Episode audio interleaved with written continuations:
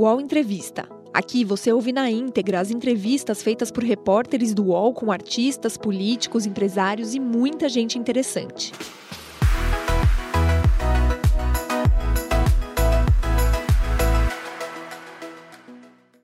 Olá, bom dia. Agora 10 horas e 7 minutos. Estamos ao vivo aqui pelo canal UOL. Nós com mais uma UOL, mais um UOL entrevista para você, para a gente debater aqui, trazer questões é, relacionadas ao nosso país, à política. Hoje a gente presta atenção no que está acontecendo nas redes sociais e também qual é o caminho do voto evangélico, já que a campanha eleitoral deste ano começou com muita força em relação a este assunto. Lula e Bolsonaro travam uma verdadeira cruzada religiosa pelo voto evangélico. Porque se tem alguém que é possuído pelo demônio, é esse Bolsonaro. Vamos falar de política hoje sim, para que amanhã ninguém nos proíba de acreditar em Deus. Em 2018, quase 70% desse eleitorado votou em Jair Bolsonaro no segundo turno. 11 milhões de votos decisivos para eleger o presidente. Mas neste ano o cenário parece mudar. Levantamento da Genial Quest mostra que entre os evangélicos, Bolsonaro tem 52% das intenções de voto contra 28% de Lula. Além disso, enquanto os homens evangélicos seguem com Bolsonaro, as mulheres estão divididas. E de olho no voto das mulheres e evangélicas, entrou em campo a primeira-dama Michele Bolsonaro, que vem atuando fortemente na campanha do presidente à reeleição. Porque por muitos anos, por muito tempo, aquele lugar foi um lugar consagrado a demônios. Janja, a esposa do candidato Lula, também está atuando e utilizou as redes sociais para defender o marido. Para falar conosco a respeito do voto do evangélico e a força da religião nas eleições de 2022, o UOL Entrevista recebe hoje o antropólogo digital, escritor e educador Juliano Spayer. Ele é mestre e doutor pela University College de Londres e também é fundador do Observatório Evangélico. Ele escreveu o livro Povo de Deus: Quem são os evangélicos e por que eles importam? E também mídias sociais no Brasil emergente. E comigo nessa entrevista, meus parceiros aqui, colunistas do UOL, Josias de Souza e Leonardo Sakamoto. Olá, Juliano Spayer, muito obrigada por aceitar nosso convite, obrigada por estar aqui conosco ao vivo para falar de questões tão importantes nas eleições desse ano. Bom dia a você. Bom dia e muito obrigado. Estou me sentindo honrado com essa, é, esse grupo de, de pessoas para conversar. É assim que eu me sinto diariamente com eles aqui, ó dois grandes jornalistas. Josias, uh, bom dia mais uma vez para você. Muito bom dia, Fabiola. Bom dia, Sakamoto. Prazer ter aqui o Juliano. Vai ser uma conversa bem interessante. Olá, Sakamoto. Bom dia. Bom dia, Fabiola. Bom dia, Josias. Seja bem-vindo, Juliano.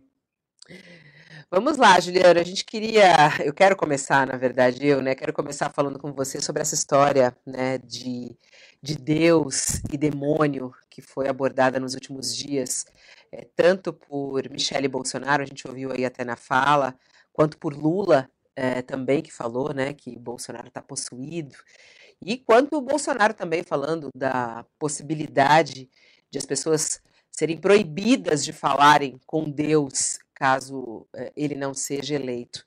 Queria saber como é que você enxerga a situação que estamos vivendo neste momento, né, do uso da religião, de Deus e demônio na campanha eleitoral. Bom, é, num primeiro, acho que eu poderia falar em, em blocos, né? Primeiro, muito importante, é sobre o cansaço do evangélico, do evangélico comum em relação a apropriação de um espaço que sempre foi de acolhimento para tratar desse assunto.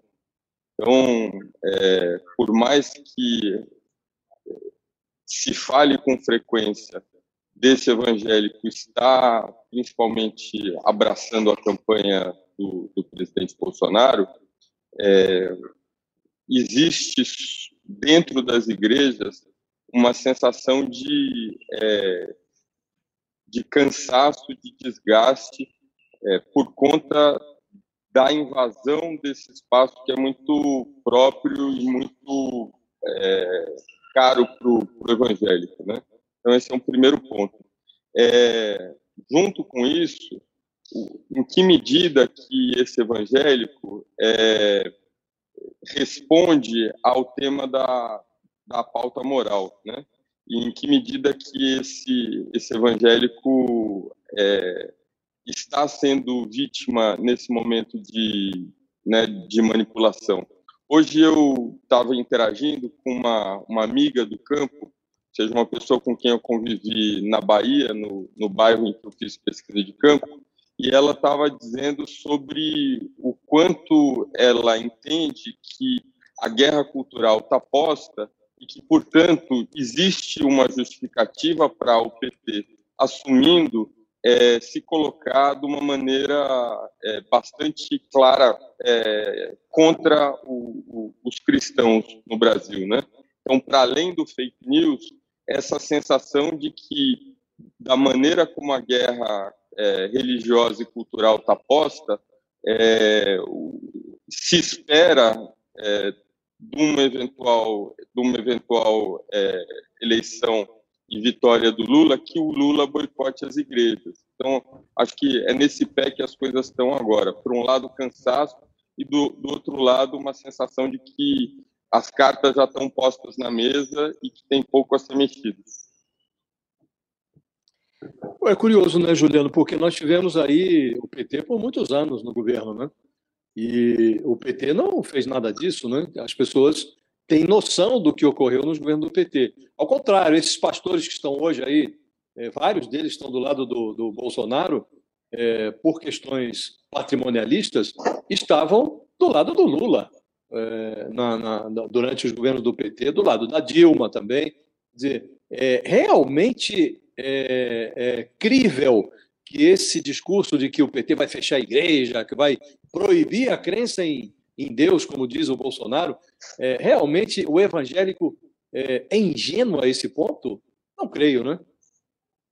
Não, não é ingênuo, mas está mais é, consciente do papel e da força que ele tem enquanto grupo e sendo menos complacente por conta dessa consciência em relação a determinados posicionamentos, né?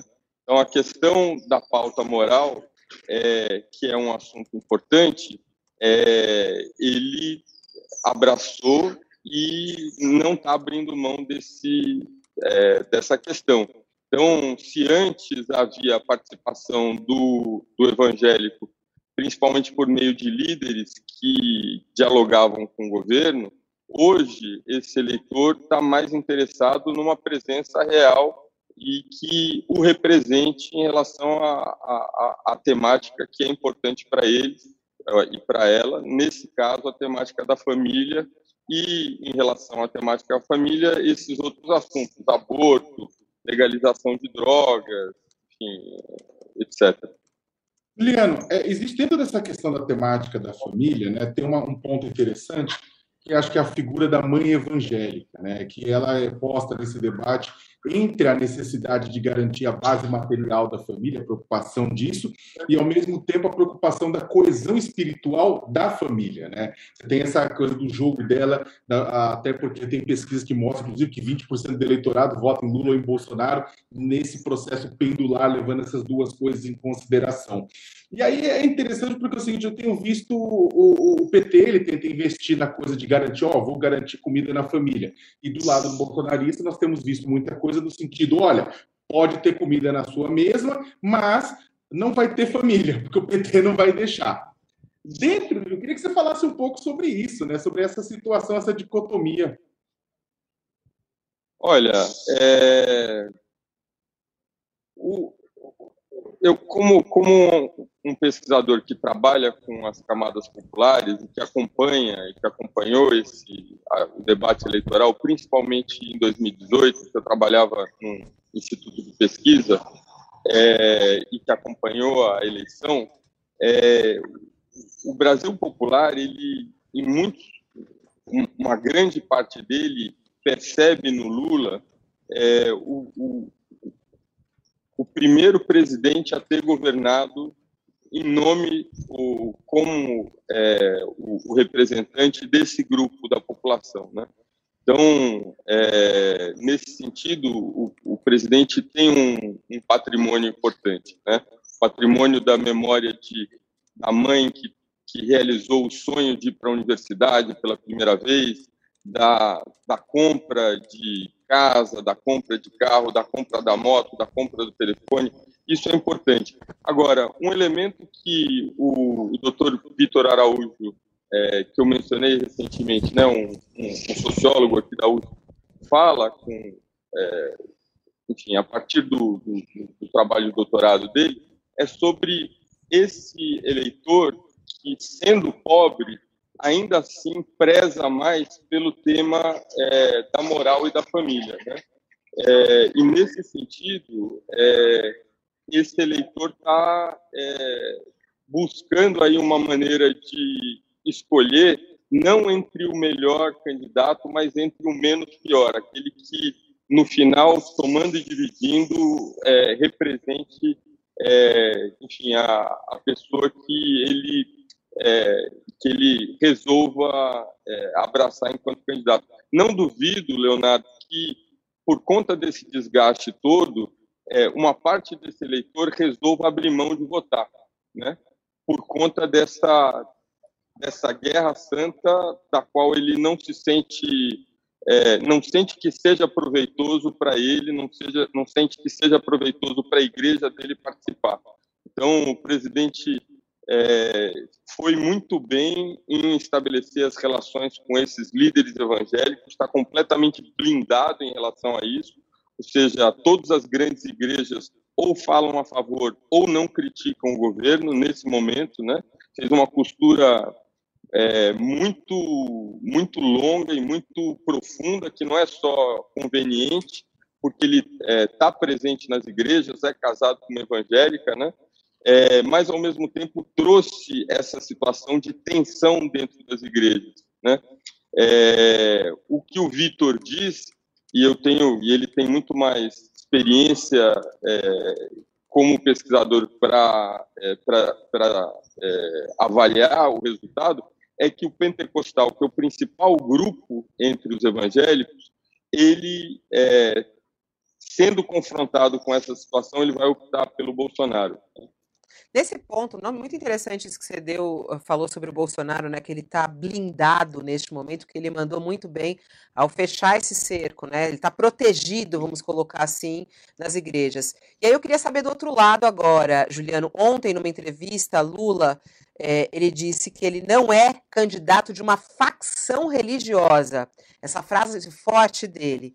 Né? Eu queria saber até que ponto isso pega muito mal entre os evangélicos, como ele diz isso, uma facção religiosa. Né? Ele fala que ele, ele vai governar para todos, para todas as religiões, e aí depois ele fala que ele não quer fazer uma guerra santa neste país. É, numa declaração como essa, ele agrega mais ou ele, ele se dá pior do que Bolsonaro nesse sentido? Olha, o, o, presidente Lula trouxe o pastor Paulo Marcelo para fazer parte dessa campanha. O pastor Paulo Marcelo vem falando publicamente de que é, ele foi posto de lado, é, que ele não vem sendo aproveitado dentro dessa conversa. Ele, é, eu tenho uma história curiosa por conta do Observatório Evangélico. Quando o pastor Paulo Marcelo foi anunciado, eu ouvi de dois pentecostais que não são ligados ao PT fazendo um elogio a isso, dizendo que o Paulo Marcelo é o primeiro evangélico real a ter sido chamado para é, para interagir com a campanha do PT, né? É, nesse sentido e falando sobre essa conversa inicial, né, esse primeiro momento que o Lula é, dialogou com o evangélico, eu tenho a impressão que é, foi uma, uma fala de improviso, é, pouco, com pouca experiência, com pouco traquejo, é, e que pode ser, é, pode ser aperfeiçoada. É, não... Dá, dá, tempo, Juliano, porque essa é a questão, né? Porque assim, logo no começo, é, Lula soltou aquela do aborto. Depois é, voltou atrás, né? Ele falando que ele acha que é importante, né? A descriminalização do aborto. né, a legalização do aborto. Só que aí depois ele foi explicar e falou: não, não é bem isso e tudo mais, voltou atrás, tentou corrigir. Agora você está falando é, justamente a chegada do pastor para tentar ajudar nesse discurso. A gente está há 45 dias das eleições. Os, os evangélicos já estão decididos? Dá tempo de virar esse jogo? Dá tempo de tomar medidas para que é, as pessoas que não se, não se decidiram ainda é, tenham é, uma, uma oportunidade de refletir, tendo em consideração o legado é, do presidente, enfim, dentro desse trabalho dele de é, atuar para melhorar de vida o pobre brasileiro, né? É, eu entendo hoje que as pesquisas estão bastante é, coerentes com o que eu ouço do campo, ou seja, você tem aí 50% de evangélicos apoiando o presidente, 25% é, ou 20, 25% que declaram voto ao Lula, mas dentro desse mundo, como o Sakamoto estava falando, existe as pessoas que estão claramente definidas, ou seja, já escolheram um lado, Existe um centro que não se decidiu ainda, pode se decidir, pode escolher não votar, e nas beiradas, pessoas que transitam de um lado para outro, ou seja, que não guardam ressentimento do Lula, mas se veem nas igrejas pressionados é, para é, declarar o voto pelo Bolsonaro. Então, a gente está falando de bastante gente e esse esforço é importante um esforço para é, se não for conquistar votos, pelo menos evitar uma, uma, é, uma redução, né, uma perda de votos nessa reta final. Juliano, o Bolsonaro é um personagem muito paradoxal, né? porque ele se diz um defensor da família, da, da igreja, é, das mulheres agora, incluiu as mulheres no rol das, dos personagens que ele defende. Simultaneamente, ele vocifera em comícios, fala palavrões em reuniões, ele defende é, armar a população, é, negligencia massacres em áreas pobres do Rio de Janeiro, é, teve um comportamento muito atípico na pandemia, né? porque é, não revelou nenhum tipo de empatia, zombou de gente que estava morrendo asfixiada. Ele luta pela vida quando defende, é, quando se opõe ao aborto e, ao mesmo tempo, prega a distribuição de armas e tal. Como esse personagem, um, tão dicotômico, pode ter hipnotizado uma parcela tão expressiva do público evangélico?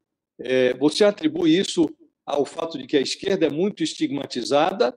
É, o que, que explica que um personagem que está aí no terceiro casamento, é, é, porque isso não combina com os valores do, do evangélico? Né? Essa é uma pergunta complexa, vou responder em blocos. Né? É, num, primeiro, num primeiro nível, é, eu diria que o Bolsonaro não é o candidato do coração do evangelho, né? é o candidato da cabeça, é o candidato do raciocínio. Eu fiz as contas e, no final das contas, é, é, essa pessoa é aquela que eu entendo que será menos pior para mim para os meus e para os meus valores. Primeira coisa, tem toda a razão. O evangélico, o, o Bolsonaro, primeiro, não é evangélico, né? É, e além disso, tem essa postura que não condiz com a postura do evangélico, que é, tende a ser respeitador, comportado, não fala palavrão, etc. É, Para além disso, existe a defesa da pauta moral, né? e daí entra a questão da esquerda e como essa pauta moral vem sendo é, trabalhada de maneira que a esquerda seja vista como é, sinônimo de progressista. E aí cria o, o curto-circuito que eu entendo tem é, é, é levado que o presidente esteja levando vantagem. Ou seja, ele conseguiu emplacar essa ideia de que esquerda e a, a visão progressista em relação a, é, principalmente, o, o, tema da escola, a chamado ideologia de gênero na escola, que é o assunto mais importante, muito mais importante do que maconha, muito mais importante do que aborto, é, esteja hoje ocupando o lugar do debate é, e sendo o, o assunto que, é, de alguma forma, toca esse eleitor tão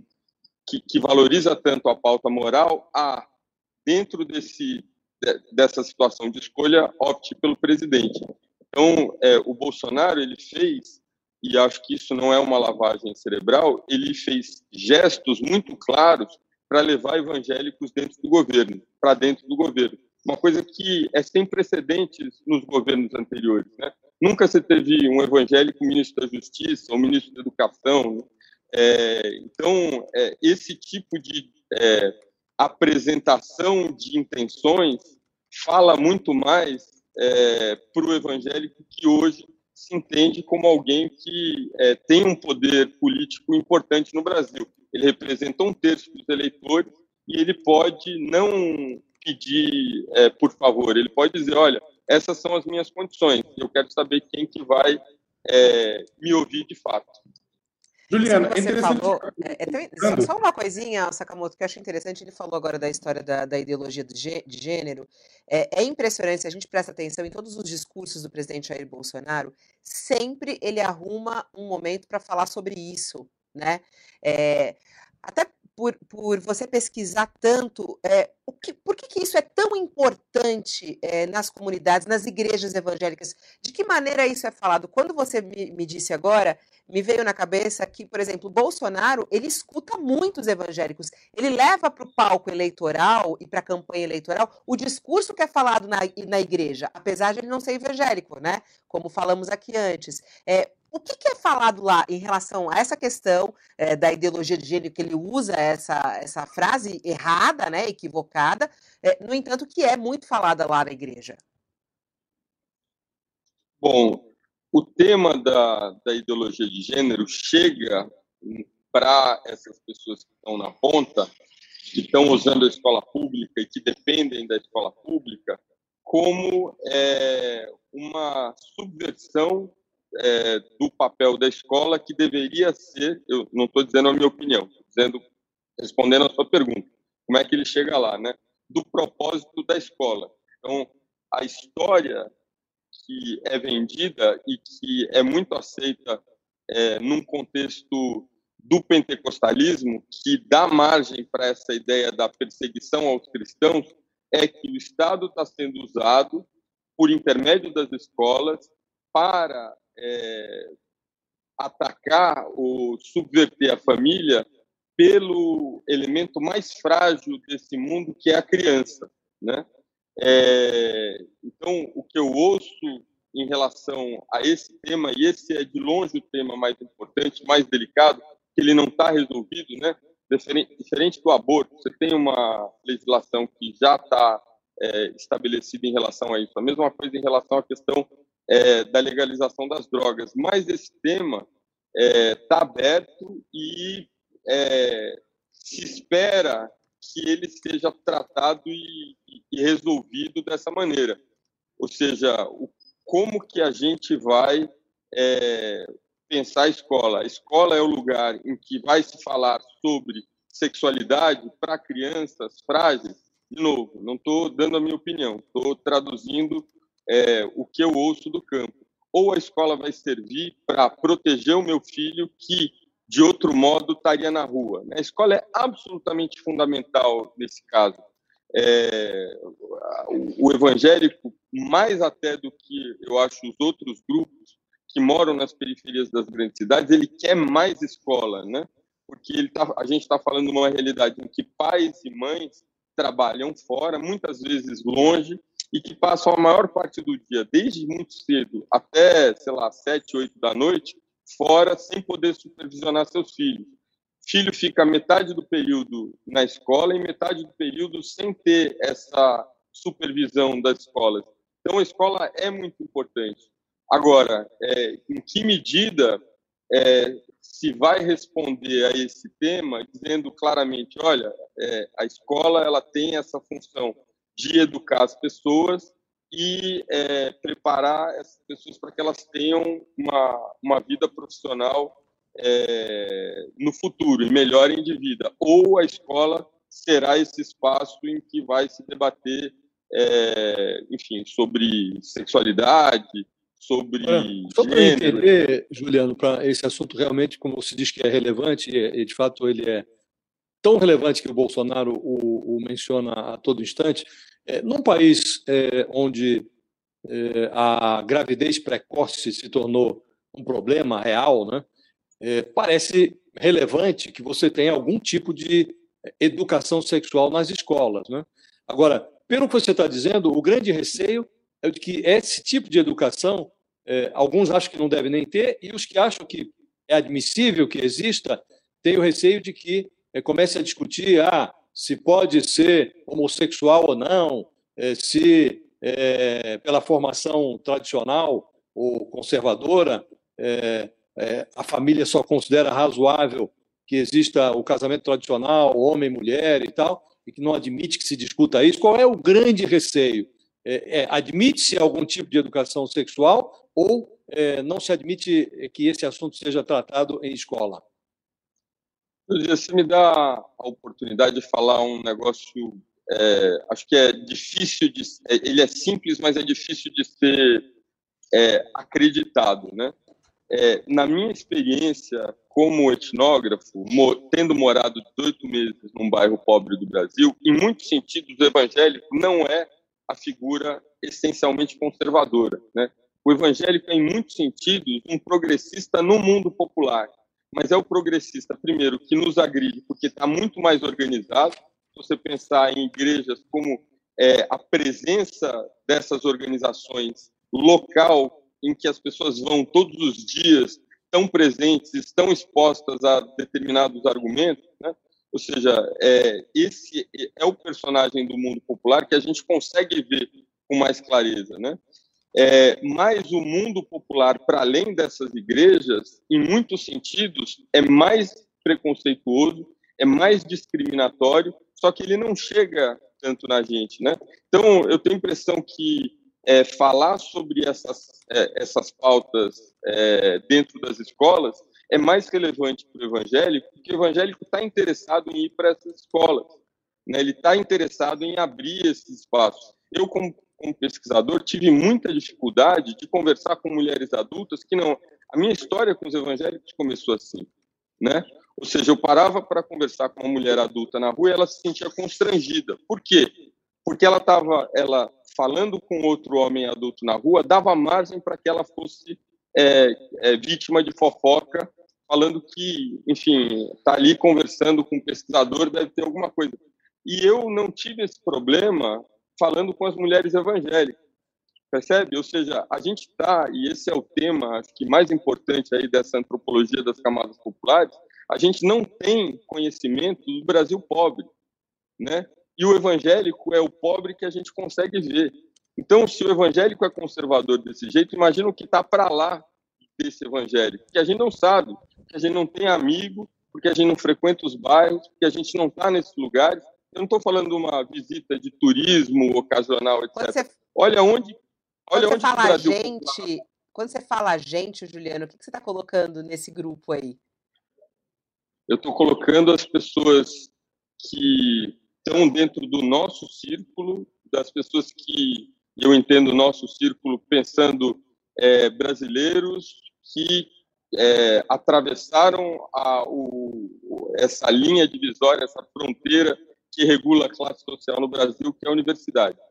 Universidade, imprensa também.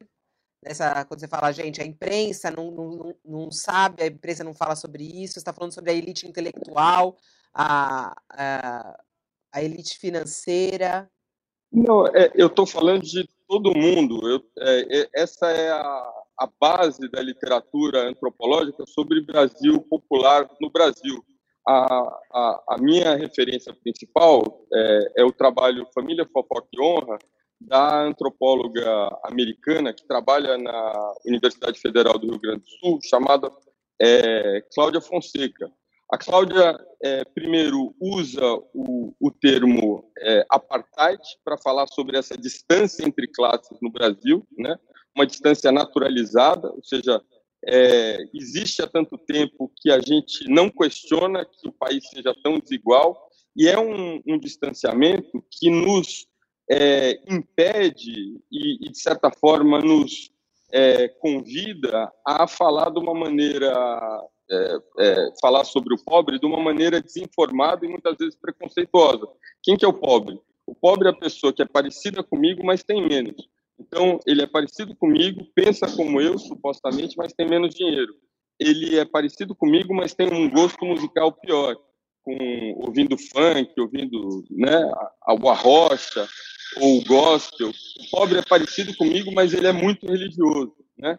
Então, é, eu não estou apontando o dedo, eu estou levantando uma, uma, uma questão da literatura antropológica, que é uma questão séria e que, de certa forma, nos ajuda a entender como é que a gente chegou nesse problema, que é esse, é esse imenso fosso que existe entre nós, os brasileiros que passaram dessa fronteira da universidade, e aqueles que ficaram lá para trás e que não é, e que não fazem parte do nosso mundo e que nós e muitas vezes tratamos como crianças, né? É, o coitadinho do evangélico que é, é, manipulado pelos pastores, coitado dele foi para a igreja porque não foi pra, não, não pôde ir para a escola, né? Juliano, no vácuo, é, você estava abordando a questão da organização dos evangélicos. Eu queria voltar um pouco para esse tema porque acho que é um, é um ponto bastante interessante. No vácuo, inclusive, do Estado, em muitas comunidades pobres, né, a igreja evangélica acaba assumindo a função de articulação da vida cotidiana, não apenas a articulação da vida espiritual, mas a articulação da vida econômica cotidiana. Consegue emprego para um, ajuda o outro, tem toda aquela rede de trocas, né, falando em um termo antropológico, mas que é muito forte, é organizado exatamente por essas religiões. Ao mesmo tempo, é interessante porque uma parte do discurso de uma parte da, de, de, das igrejas evangélicas, das grandes igrejas, ela é, é, fomenta não, o empreendedorismo, o ganhar por conta própria, o sucesso, a ética protestante de uma maneira geral. Por outro lado, esse evangélico também, pelo menos nas pesquisas, aparece que ele não quer menos Estado, ele quer mais Estado. Você falou aqui da escola, né? Mas tem um monte de outras coisas que ele quer mais presença de Estado, né? Ele quer ser enxergado pelo poder público porque sistematicamente é, deixou ele invisibilizado, né? É, nisso você vê uma como é que como é, como é que é, é, a gente coloca isso? Porque no discurso Bolsonaro em parte tem um discurso de que menos Estado, né? Só que com os evangélicos ele acaba atraindo. Por outro lado, Lula que tem um discurso de mais Estado, né? É, por outro lado, ele não tem a mesma atração junto a esse grupo nesse discurso. É, esse é o tema do Vitor Araújo, né? O que ele fala muito bem no livro que ele acabou de lançar, chamado A Religião Distrai, Distrai os Pobres, né? Ele diz: nesse confronto entre economia e moral, eu vou preferir a moral. Eu vou te dizer, Leonardo, uma coisa que eu vi hoje de uma amiga evangélica, uma mulher pobre, preta, da periferia, faxineira, etc. Ela falou assim: se a minha filha tiver, se eu olhar a minha filha com uma arma na cabeça, que falam fazendo associação ao Bolsonaro. E se olhar a minha filha é, sendo questionada na sua integridade moral, de maneira que ela é, seja mobilizada a questionar quem ela é em termos de gênero, por exemplo, né? eu prefiro a arma na cabeça dela do que a vergonha de viver isso. De novo, muito importante, não sou eu quem está falando isso, sabe? Eu estou é, oferecendo aqui um, uma ponte em relação a como que pessoas que vivem muito longe da gente é, organizam o seu raciocínio, né? E aí o, a contribuição importante do Vitor, o quanto é para a gente um contrassenso que na escolha entre comida e valores, essas pessoas escolham valores. Mas é o que o Vitor está apontando e esse é o dilema que a gente precisa resolver, né? Inclusive porque, como o Vitor aponta, o Brasil está nadando sozinho nessa praia, sabe? O Brasil meio que é, se tornou um, um, um, um grande laboratório para falar sobre evangélicos. Não existe um paralelo no mundo de um país desse tamanho que esteja fazendo essa transição religiosa. Né? O Brasil era uma, é uma nação católica ainda e ela está trocando de pele, virando uma, uma nação protestante. Não tem a gente não tem como, como comparar isso, né? A única comparação possível é a dos Estados Unidos, que é um país, né, em muitos sentidos, diferente da gente. O Brasil vai tá se tornar... Falando... Pode falar, então, Sakamoto, pode falar. É que ele falou, assim, acho que a gente está num, num, processo que é inexorável. O Brasil, dentro de algumas décadas, eh, se torna um, um país é, evangélico? Olha, é, como cientista social, falando com outro cientista social, a gente não está nesse negócio de fazer previsão do futuro, né? Mas a gente interpreta dados.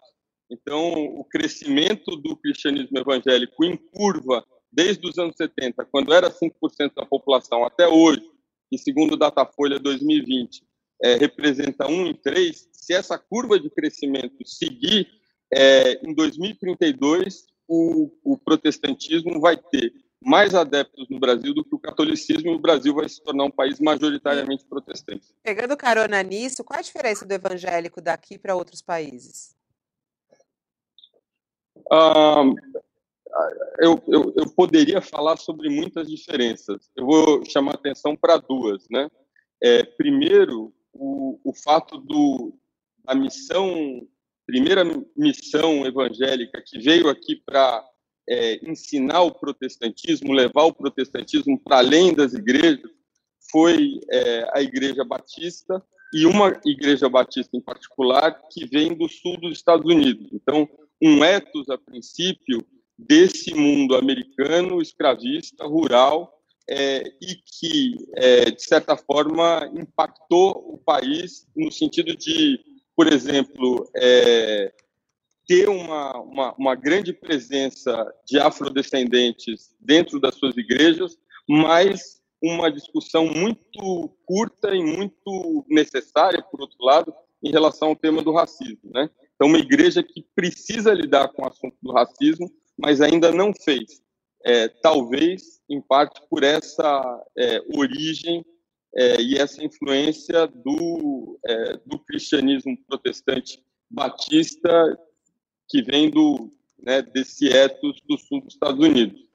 É, além disso, um, um, outro grupo importante, e esse é o grupo que a gente precisa prestar atenção, que é o grupo dos pentecostais, é, enfim, um, grupo predominantemente pobre, é, preto, periférico, é, e que é, cresceu no Brasil muito no contexto da chegada dos migrantes nordestinos e que vivem nas cidades, aí é, dialogando com o que o Sakamoto estava falando, ou seja, chega do, do espaço das, do mundo rural do sul, onde ele sobrevivia dentro dessas redes de ajuda mútua familiares, chega aqui na, na periferia da periferia da periferia, onde não tem escola, onde não tem transporte, onde a rua ainda é de terra, onde você não tem um policiamento estabelecido, rotineiro, o hospital fica longe, etc. O que, que ele tem? Ele tem igreja, né?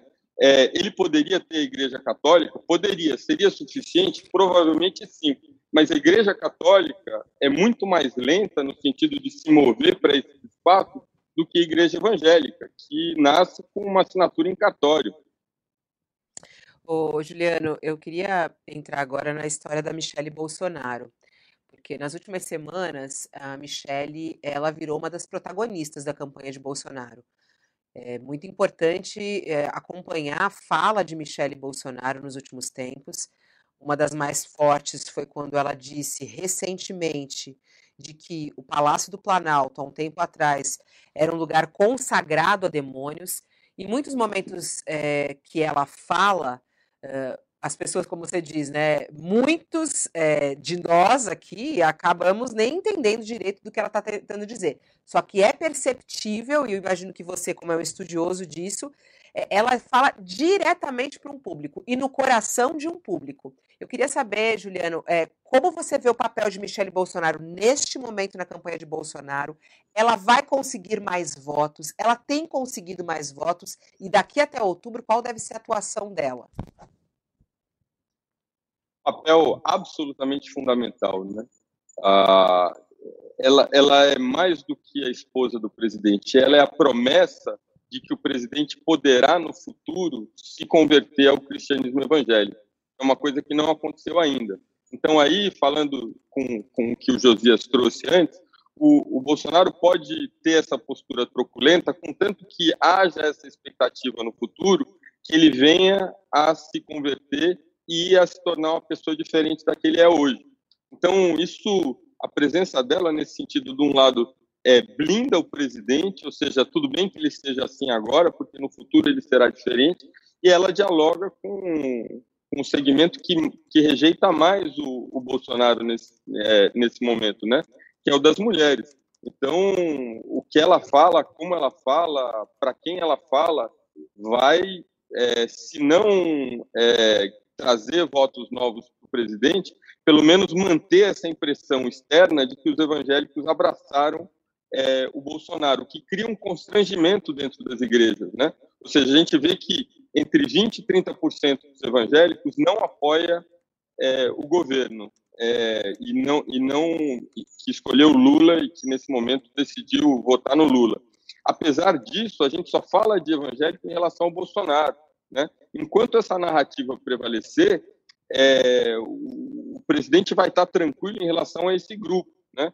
Acho que a preocupação dele nesse momento é, é evitar que o evangélico, principalmente o evangélico pobre, é, aquele que não concorda com o Bolsonaro, se expresse dessa forma, de maneira a contaminar e a quebrar essa, esse pacto entre pastores e, e, e fiéis de apoio à candidatura do Bolsonaro.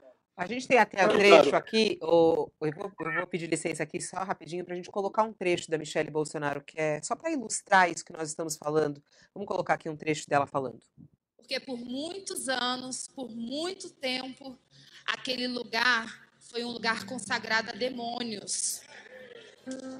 Consagrados a demônios, cozinha consagrada a demônios, planalto consagrado a demônios, e hoje consagrado ao Senhor Jesus.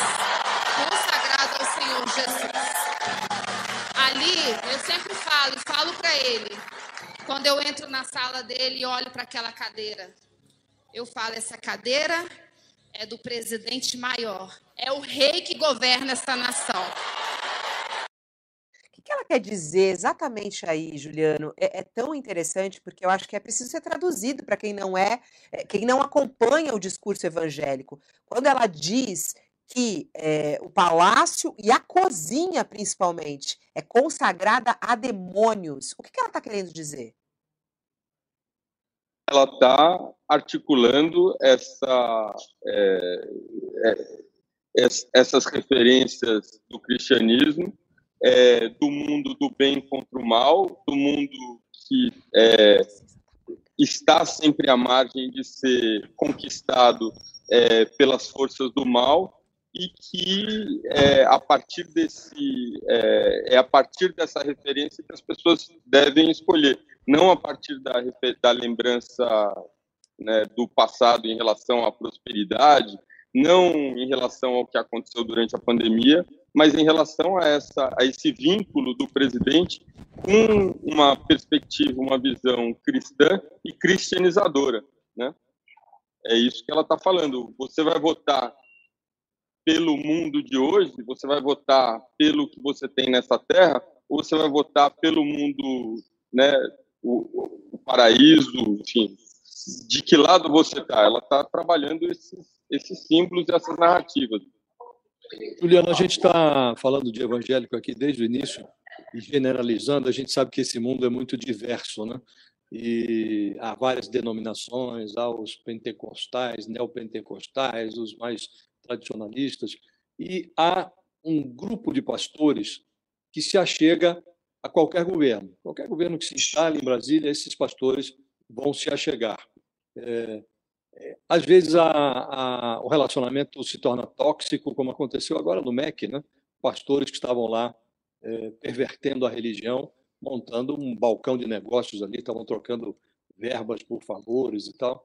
E há o patrimonialismo mesmo. Né? O Bolsonaro acaba de conceder aí um, uma nova isenção tributária para pastores. Né? O que eu queria lhe perguntar é, em que medida esses pastores eles têm o controle das suas igrejas. Acho que a palavra rebanho ela é muito imprópria, né? porque você confunde o evangelho como se fosse um, um bando, um, um gado à, à, disposição da vontade e da conveniência dos pastores. Né? Em que medida esses pastores controlam as igrejas? Em que medida essa proximidade tóxica com os governos ela se traduz em aversão? É, em que medida os, os evangélicos se distanciam desse tipo de relacionamento? Olha, por um lado, o que a gente vê em termos de dados são as pessoas saindo das igrejas, né? aumentando o número de desigrejados, principalmente entre os jovens.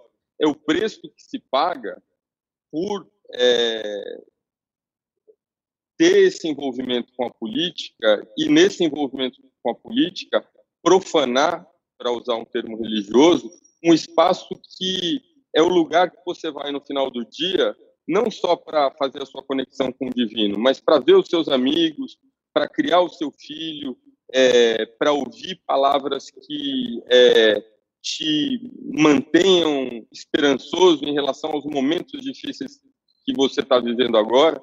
Então, realmente, é, essa, esse tipo de controle de cima para baixo dos pastores que eles falam e as pessoas fazem, é, não é alguma coisa que eu observei no campo. O que eu, o que eu vi é, convivendo dentro da Assembleia de Deus, que é a maior igreja do Brasil, depois da Igreja Católica, com em torno de 12 milhões de pessoas, apesar de ser uma igreja diferente, a gente pode falar isso se, você, se vocês quiserem, é a igreja com um espaço de muita contestação, né?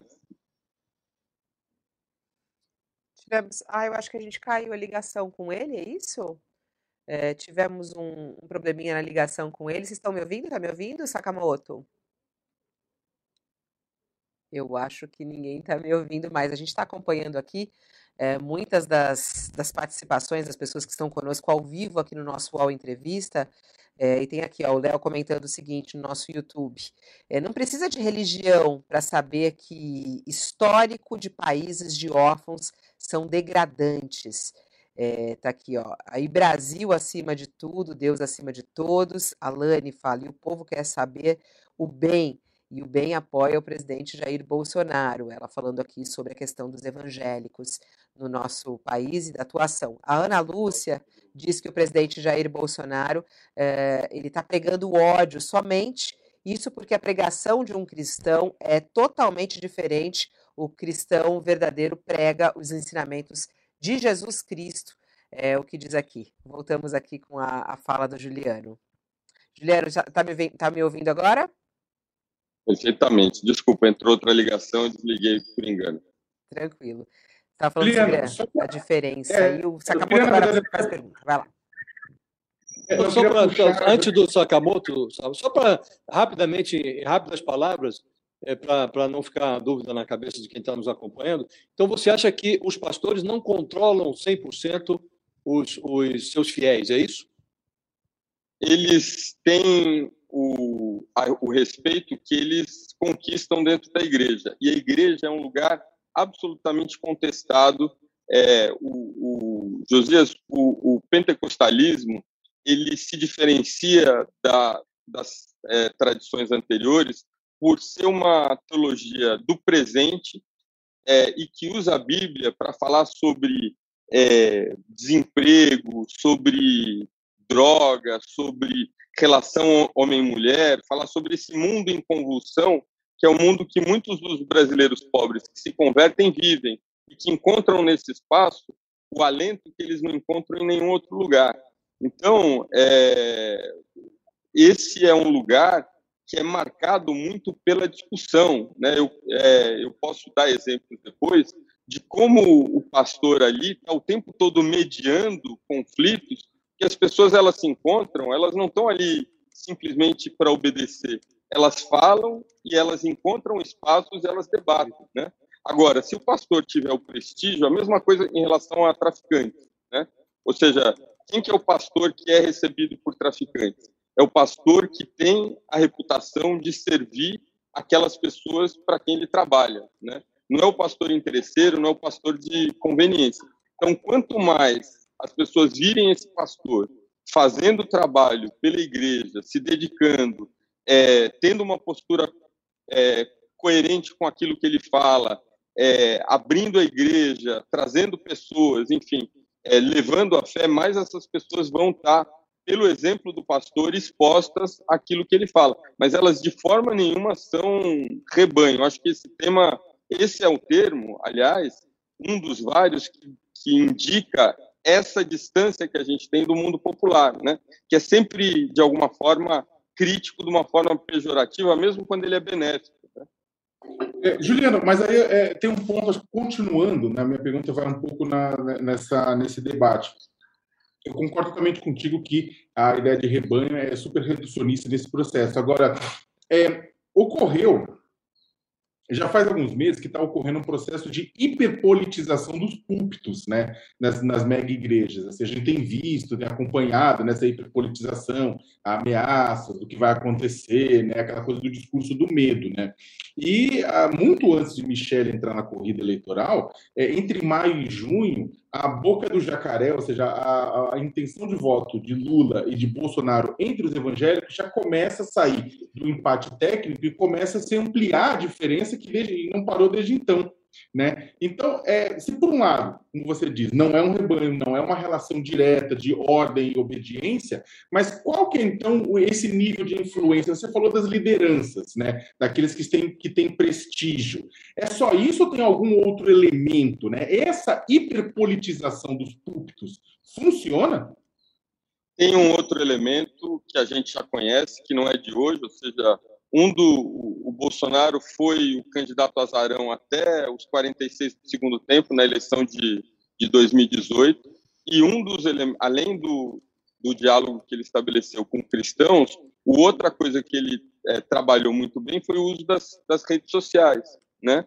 É, e o que eu recebo do campo com muita frequência são é, vídeos é, manipulados é, para parecer como vídeos feitos é, pelo PT ou pelas pessoas de esquerda ou pelas pessoas progressistas é, e espantosamente bem elaborados, ou seja, é, com 30 segundos, é, sublinhando coisas muito escandalosas. Então, acho que uma parte desse, né, desse prestígio que o presidente ganha é, conversando com evangélicos se dá em função do uso, e eu não estou dizendo que ele seja o responsável por isso, mas que é, alguém é responsável por isso, por campanhas de difamação que associam é, de uma forma é, muito equivocada e manipuladora a, igre é, a, a, a, esquerda a valores que são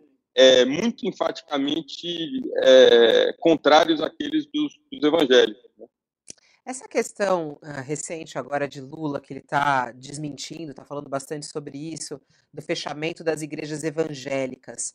É, você também, que é um baita especialista nessa questão das redes sociais, essa é uma mentira que circula não apenas nas igrejas, mas também circula pelas redes sociais, vai pros, pelos dois lados. Até que ponto essa mensagem ainda está chegando nas pessoas? Qual o impacto disso? Isso uh, pode ter uma interferência nas eleições desse ano, ou, Juliano? Então, eu comentei logo no começo da nossa conversa né, sobre uma, uma, uma troca de mensagens com uma amiga do campo. É, e ela foi curiosamente lúcida e lógica em relação a isso. Ela não falou de fake news, ela falou: olha, eu entendo o presidente Lula nesse momento por ele não gostar dos evangélicos porque os evangélicos, nesse momento, estão se colocando é, do lado do presidente Bolsonaro. Então, eu entendo, e esse é o processo de, é, de compreensão que ela usa para falar sobre essa ideia de fechamento das igrejas. Eu entendo que nada mais óbvio que o presidente Lula ganhando e assumindo, que ele venha a retalhar a igreja de alguma maneira. Acho que essa é a maneira que essa narrativa está chegando. Então, mas você acha que isso pode interferir na eleição? É, eles estão conseguindo combater o Lula quando ele pega, ele vai nas redes e fala isso. É, eles estão conseguindo é, desmentir isso de uma maneira eficiente ou não? Está falho na sua análise? É, como eu comentei no princípio, né? Ou seja, o, o pastor Paulo Marcelo está aí, o Lula é cercado de, de pessoas evangélicas. Tinha Benedita da Silva, deputada federal, é, o Ariovaldo Ramos, é, e essas pessoas é, não apareceram ainda é, de uma forma muito clara ao lado do presidente. Essa foi a primeira experiência que a gente tem notícia do Lula usando um vocabulário evangélico, e, e, e, ou seja, de demônio, fariseu, etc., para é, conversar com esse público. Essa primeira, eu mandei esse material para algumas pessoas que eu conheço e elas falaram: ah, tá bom, ele está tentando falar com a gente, mas onde que estão os evangélicos do lado dele? Eu não vejo nenhum evangélico do lado dele. E ao mesmo tempo, uma impressão de que essa fala ela é, ela soa artificial, porque ela não veio antes, ela está vindo agora, né? Então é, há uma é, um estrago que está acontecendo e que, enfim, de alguma forma precisa ser entendido e, e respondido. Eu, a gente está com o tempo esgotado já. Oi, Fabiola, é rapidinho, só, é só é. uma coisa, porque ele tocou numa coisa que é super interessante, você já tinha resvalado antes, que é a questão do léxico e da interlocução né, que a, por exemplo, a Michelle e outras pessoas têm o léxico, né, tem o linguajar, tem a interlocução. O Paulo Marcelo é o primeiro que se coloca, que tem até uma entrada junto aos evangélicos mais conservadores, né? E aí esse é o ponto. É, é, é, é qualquer evangélico que ao lado de Lula faria efeito ou precisa ser um evangélico que não é visto como, um, inclusive, um traidor dentro do próprio campo? É uma demonstração que é paralela àquela que o Bolsonaro fez, de que essas pessoas serão ouvidas, né? Ou seja, não é aparecer junto com o líder da igreja, é dizer, olha, esse, essas pessoas existem, elas têm valores, né? E esses valores é, é, elas têm o direito de ter e eu vou respeitar e dialogar com essas pessoas. É muito mais do, do que uma questão de falar, é uma questão de demonstrar. E, de novo, eu não estou é, falando da, das minhas perspectivas. Eu estou reproduzindo o que eu percebo no campo, ou seja, onde, onde o, o Bolsonaro é, se colocou de uma forma muito clara foi trazendo, dando demonstrações de que o evangélico, que nunca antes, principalmente por ser pobre periférico, nunca antes participou do governo e hoje está participando. E essa é a, é a demonstração que eu entendo que é, a campanha do PT, de alguma forma, precisa, precisa fazer. Mais do que falar, fazer. Né? Mais do que o léxico, o léxico é importante, acho que o Paulo Marcelo também, mas, ao mesmo tempo, reconhecer é, que esse é um grupo de brasileiros e que esses brasileiros querem se expressar e querem ser ouvidos. Bom, a gente falou aqui durante quase uma hora sobre a questão dos evangélicos e você que é um super especialista também na questão das redes sociais, né? É, a gente teve pouco tempo para isso. Eu só quero fazer uma perguntinha para a gente finalizar, Juliano, que nos últimos tempos é, Janones entrou de cabeça na campanha de Lula nas redes sociais. E aí eu queria saber, é, uma pergunta bem objetiva para você, na sua análise, neste momento, quem tem sido mais eficiente nas redes? É, Lula ou Bolsonaro? Nas redes que eu acompanho de evangélicos pobres, é, eu não recebi nenhuma mensagem é, que fale da campanha petista, sendo bem breve para você. Nas, o que nas... não significa que ela não esteja presente fora das igrejas, mas dentro das igrejas, o, o material que eu recebo, principalmente, é o material do, do, do Bolsonaro. Bom, fora das igrejas, pensando no Brasil como um todo, redes sociais abertas, gerais. É, como é que você vê a atuação da campanha de Bolsonaro neste momento, redes sociais geral, e da campanha de Bolsonaro? Janones já conseguiu mudar a rede de Lula? Não. Bolsonaro é mais eficiente que Lula nas redes sociais como um todo? Olha, eu vou comentar o, acho que o, o que a gente tem de concreto hoje. Né? Eu recebi essa semana no primeiro dia da, da, da campanha, um vídeo do presidente Lula é, postado numa rede social, Quai, né? É, um vídeo em que o presidente é, fala com uma música de fundo, é, muito maquiado, é, uma fala preparada.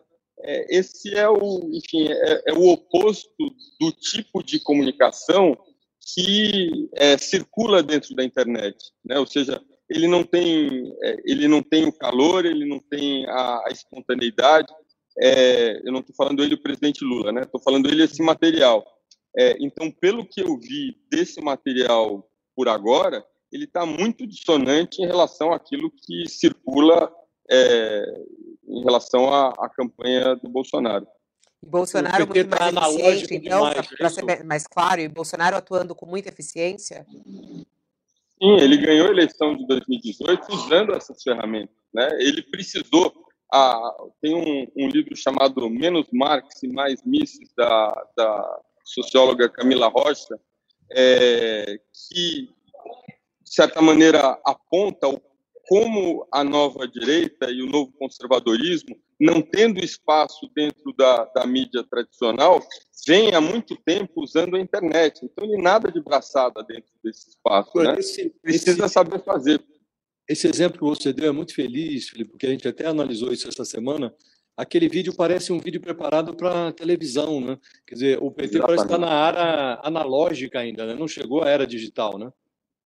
Então, é, eu, eu ouvi que toda vez que, ou pelo menos antes, né, não sei como vai ser a partir de agora, você, você tem um fotógrafo de cinema para tirar uma foto do Lula que vai para o Instagram.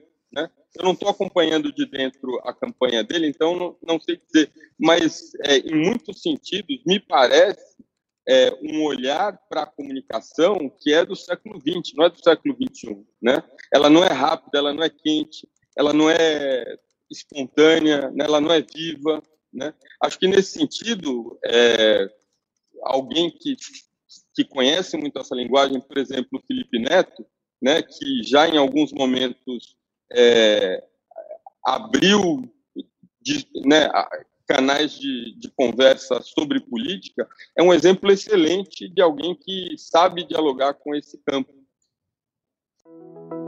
O UOL Entrevista volta já.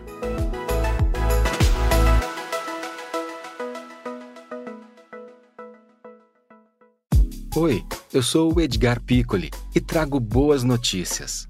Isso, Trago Boas Notícias é um podcast original Spotify produzido pelo UOL para você se informar e relaxar. As histórias que eu conto aqui são de Ecoa, a plataforma do UOL por um mundo melhor. De segunda a sexta-feira, às seis da tarde, tem um novo episódio grátis no Spotify e no UOL. Dá também para baixar e ouvir offline, quando você quiser. Nossa, muito interessante. Eu queria ficar falando sobre isso, porque a análise que a gente faz das, das, das, redes, Juliano, é interessantíssima nesse momento, porque é exatamente isso. Você tem um fotógrafo que é o Ricardo, né? É, que faz as fotos do Lula. São fotos belíssimas, lindas, mas é como você disse, não é a foto de, de todo dia. Quer dizer, o Bolsonaro derramando farofa e comendo leite condensado é, ali, daquele jeito no pão tudo daquele jeito é a linguagem das redes, né? Não dá para montar uma coisa bonitinha, né? Quando eu uma das coisas que eu encontrei com mais frequência, o que a gente busca no campo é isso, né? Não são as anomalias, são as recorrências. É uma percepção do pobre brasileiro em geral de que o político é, o, é igual a um canalha, né? Quem que é o canalha? É o mentiroso. Então, o que eu via recorrentemente, né, não em relação ao candidato, mas em relação a todo mundo que se envolve com política, é, eu estou falando do brasileiro pobre, onde eu morei ali no, na, na Grande Salvador, que o político é a pessoa que aparece quando ela precisa de votos, todo sorriso, todo promessa, e termina, se ele é eleito, ele some e só vai aparecer quatro anos depois. Né? É, quando você recupera, eu acho que essa é, essa perspectiva mais natural, mais espontânea, mais do dia a dia, você está oferecendo, de uma forma estética, a possibilidade de neutralizar ou de diminuir a percepção de que essa pessoa seja esse político tradicional, né? Aqui a pessoa, ela que é de verdade, não é bonito, não está maquiado, não foi feito por um fotógrafo, é ela mesma, né? E isso vem sendo feito ao longo de anos, né? não é de agora. Então, tem um patrimônio construído de comunicação, com lives recorrentes, com uso do Twitter. Né? É um investimento que precisa ser é, considerado e abraçado né? É, para que, é, nesse campo da comunicação, exista a possibilidade também de conquistar o, o, o eleitor. Bom, e o Ciro? Como é que você vê a, a linguagem do Ciro nas redes? Porque isso também está chamando muita atenção. Aqueles vídeos de desenhos da caverna do dragão, aí ele coloca Raul Seixas, ele, ele de Raul Seixas cantando. Isso tem, tem resultado? Dá certo? Você está achando bom isso? Tem efeito, não? Olha, é, eu assisti uma parte do, do, do Roda Viva né, com o Ciro, é, e tenho acompanhado. É interessante como ele, por um lado, se coloca de fato como alguém que é, tem potencial para é, ocupar esse lugar da terceira via, mas ao mesmo tempo recorrentemente é, auto boicota essa é, essa possibilidade por é, enfim se se apresentar de uma maneira rude, de uma maneira desagradável, né? Eu, eu, eu acompanhei uma, uma palestra do Ciro é, na Universidade de Oxford em 2017, eu acho, que ele já se colocava como é, pré-candidato naquela época. E ele respondeu a três perguntas. Essas três perguntas ele respondeu de uma maneira grosseira, porque foram perguntas que o interpelavam. E a cada vez que ele respondia essa pergunta, uma pergunta, dessa forma, a pessoa pegava o microfone de volta e dizia: a propósito, eu não vou votar no senhor. Né? E quando isso aconteceu pela terceira vez, é, todo mundo riu, porque era um, se tornou ali um, uma, um padrão recorrente. Né? Ou seja, a pessoa faz uma pergunta, que é uma pergunta incômoda, recebe uma resposta atravessada e fala: tá bom, então, nesse caso, sinto muito, não, não vamos dialogar. Né? É, ao mesmo tempo, é, é, uma, é um uso mais interessante das redes sociais do que outros candidatos, de fato, né? buscando podcast, buscando vídeo, buscando a informalidade, né? Então você tem esses dois elementos no Roda Viva, né? Ou seja, uma pessoa muito articulada, interessada, ousada, que busca é, esses canais novos, porque sabe que precisa correr atrás, mas ao mesmo tempo está é, tá muito marcado por essa questão da personalidade. Juliano, para resumir, em bom português, você diria que esse estilo do Bolsonaro nas redes sociais, com esse estilo, ele conseguiu se aproximar do cidadão comum, do homem brasileiro pobre, passar a impressão de que ele é um igual? É, ele consegue. Eu, eu, acho que, a princípio, o brasileiro pobre não é a pessoa que consome essas lives. Eu acho que o brasileiro pobre chega a esse material por meio desses pequenos vídeos que circulam, provavelmente, eu não, não tenho como afirmar isso, mas provavelmente por guerrilha virtual, ou seja, por é, material que é feito informalmente para circular atingindo determinados públicos, né? É, por exemplo, vídeos que é, sublinham determinadas partes do, do, do, do, mundo de esquerda progressista que se choca muito radicalmente é, com o mundo é, com o mundo evangélico. É, ao mesmo tempo, ele se torna sim uma alternativa a, do ponto de vista da comunicação aquele político que é o político da musiquinha, da televisão, com fundo neutro, que fala a partir de um script, né?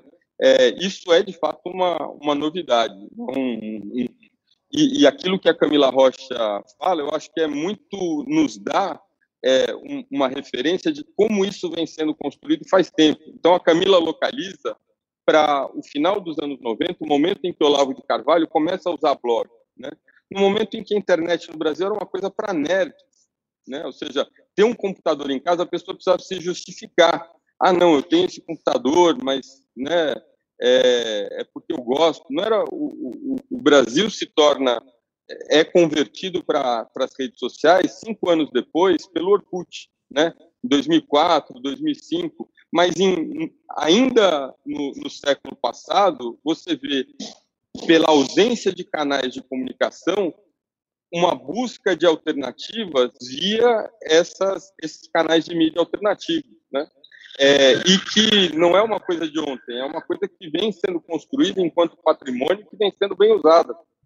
Juliano, mas só para só para a gente finalizar nisso, nesse sentido, você falou até dessa clivagem né, da imprensa, da intelectualidade, do, da, da, dos evangélicos mais pobres, enquanto os evangélicos mais pobres estão, no WhatsApp e ainda no Facebook, a imprensa e a intelectualidade se digladia no Twitter. É isso. Isso, é. O Twitter é um, ele, ele, ele é interessante porque ele lança tendências. Você pode ver argumentos começando a aparecer ali, mas ele é anômalo, né? Assim, ele, ele, ele é o lugar onde uma bolha muito específica de pessoas usa. Ao longo da minha pesquisa, né, eu cheguei em campo em 2013, saí em 2014. Foram 18 meses. Eu vi o WhatsApp revolucionar a ideia de computador pessoal, porque o computador pessoal que existia no campo não era pessoal, era o computador familiar, comprado a 48, 64 prestações e que era usado coletivamente por todo mundo da família, analfabetos e alfabetizados, pela mediação dos jovens. Né? O telefone celular, por causa do WhatsApp, se torna o primeiro computador pessoal dessas pessoas. E é ali que elas estão, né? nesse computador pessoal e no Instagram hoje, os jovens e os mais velhos no Facebook, que tão, dão essa possibilidade de ligar com familiares, por preços mais baratos, se comunicar, aquelas que têm mais dificuldade de uso da, da, da palavra escrita, usam memes, usam áudios, usam vídeo, falam por Skype, né, conversam. É esse lugar que elas estão e os jovens no Instagram. Então, nesse sentido, o que acontece no WhatsApp, no WhatsApp, perdão, no Twitter, ele pode ser significativo de conversas que virão acontecer nesses outros lugares e serve para isso, mas ao mesmo tempo ele é muito diferente daquilo que é conversado em grupos de WhatsApp e nessas outras redes que são usadas pelo, pelo Brasil popular. Muito interessante isso, Juliana. Juro que eu vou me despedir agora de você, que eu sei que você tem bastante coisa aí e a gente já ultrapassou o tempo, combinamos só até as 11 horas, são 11 horas e 17 minutos. Eu só quero ler aqui uma mensagem do Santos Souza, que está conosco no YouTube e que eu acho que é um grande alerta é, à imprensa como um todo. Ele fala assim: eu só gostaria de dizer que os evangélicos não são uma mercadoria, é, nós somos evangélicos, eu e minha família, e eu fico com nojo de ver como a imprensa, como a mídia trata toda essa questão e o quanto ela odeia os evangélicos.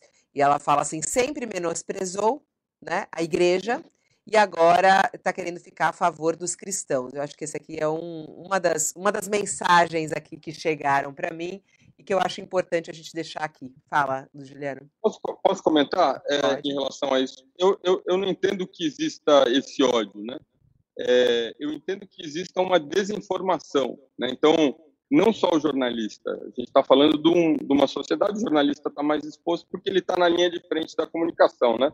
Mas é de fato é, um desnível, por exemplo, em relação a discussões como violência urbana, é, você tem literatura a respeito, o professor Gabriel Feltran, N outras pessoas publicando livros populares sobre esse assunto, a questão racial, uma série de intelectuais que saíram dos seus nichos para falar com o grande público, e a questão do cristianismo evangélico, antes do, do povo de Deus, havia o último livro lançado sobre esse assunto popular foi publicado pela Jorge Zahar, que chama Evangélico, da professora Cláudia Mafra, em 2001, né?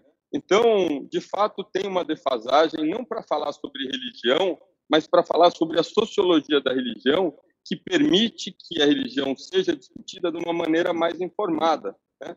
é, e não tratada como ela vem sendo tratada em geral, por falta de perspectiva, sempre como um assunto de crime. E eu acho que é aí que dá margem para essa interpretação do ódio, né? É, não é ódio, é falta de referência. O jornalista estuda na faculdade de economia, estuda política, faz crítica de cinema, fala sobre arte, etc., mas não estudou religião, num país em que a religião é muito importante. Então, esse espaço precisa, de fato, ser corrigido, e vem sendo corrigido. O fato é que a gente está conversando aqui, né? Juliano, muito obrigada por compartilhar conosco aqui é, nesse período uh, um pouco das suas pesquisas em campo e também de análise nesse momento que a gente está vivendo, tão importante da nossa história, nessas eleições tão fortes e com tanta disputa. Espero que a gente se encontre aqui outras vezes no canal UOL. Um bom trabalho para você e até uma próxima. Muito obrigado, viu? Tchau, tchau, Josias. Tchau, Sakamoto. Tchau, tchau, tchau, tchau. Muito obrigado, Juliano. Tchau, Juliano. Tchau, Josias.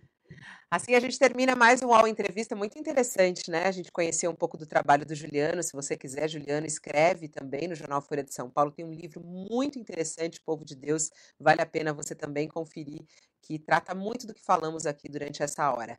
E você pode também compartilhar essa entrevista aí por todas as suas redes, pode compartilhar, isso não faz mal a ninguém, muito pelo contrário, acho que traz conhecimento, discussão, para que a gente possa ampliar esse debate tão importante que estamos vivendo agora, que é essa questão dos evangélicos, que é essa questão das eleições e o quanto as campanhas eleitorais têm focado nesse público, que acaba ficando, inclusive, como aqui o Santos escreveu, né?